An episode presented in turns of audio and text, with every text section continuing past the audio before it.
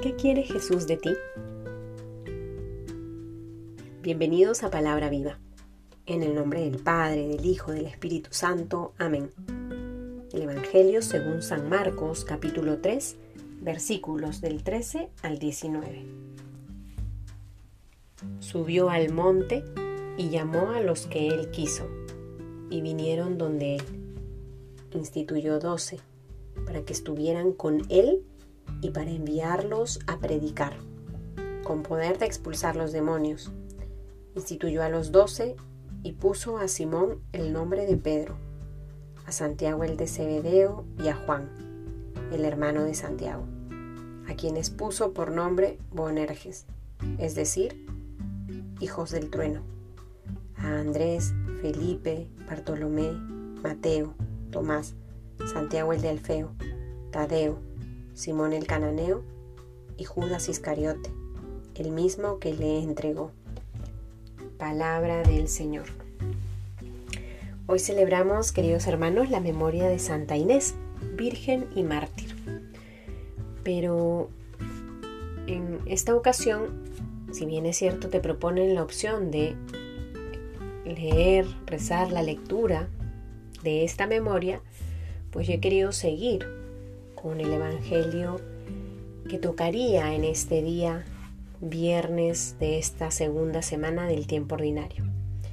Y es que llegamos a este momento tan importante donde Jesús instituye a sus doce amigos, formaliza su primera comunidad, aquellos hombres que le siguen para que dejándose formar por el Maestro puedan acercar su amor, su mensaje, el Evangelio a todas las personas.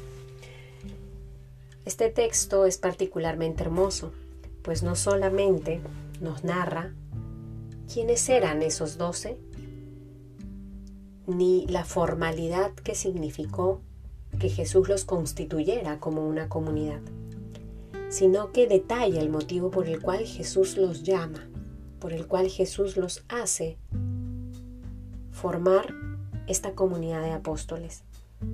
Sube al monte, el monte, el lugar donde Jesús se encuentra con el Padre, el lugar donde ora, donde reza, donde discierne.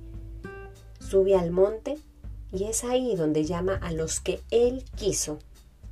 Y los llama para dos cosas, para que estuvieran junto a Él y para enviarlos a predicar. Jesús hoy te llama para que estés junto a Él, para que permanezcas en su amor. Y también para que asumas con responsabilidad la misión que te encomienda de predicar con tu vida el Evangelio. Esta es la condición de todo cristiano, estar con el Maestro y anunciar su palabra a todas las personas. Es verdad que dentro del gran grupo de cristianos que somos, algunos son llamados de manera muy particular para vivir una consagración especial a Jesús, donde probablemente descubran que viven a mayor plenitud este estar junto a Jesús y predicar a tiempo y a destiempo el Evangelio.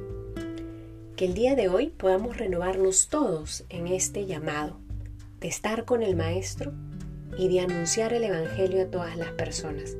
Y de manera especial, pidamos también por aquellos jóvenes que son llamados por Dios para consagrarle su vida en servicio de la misión evangelizadora.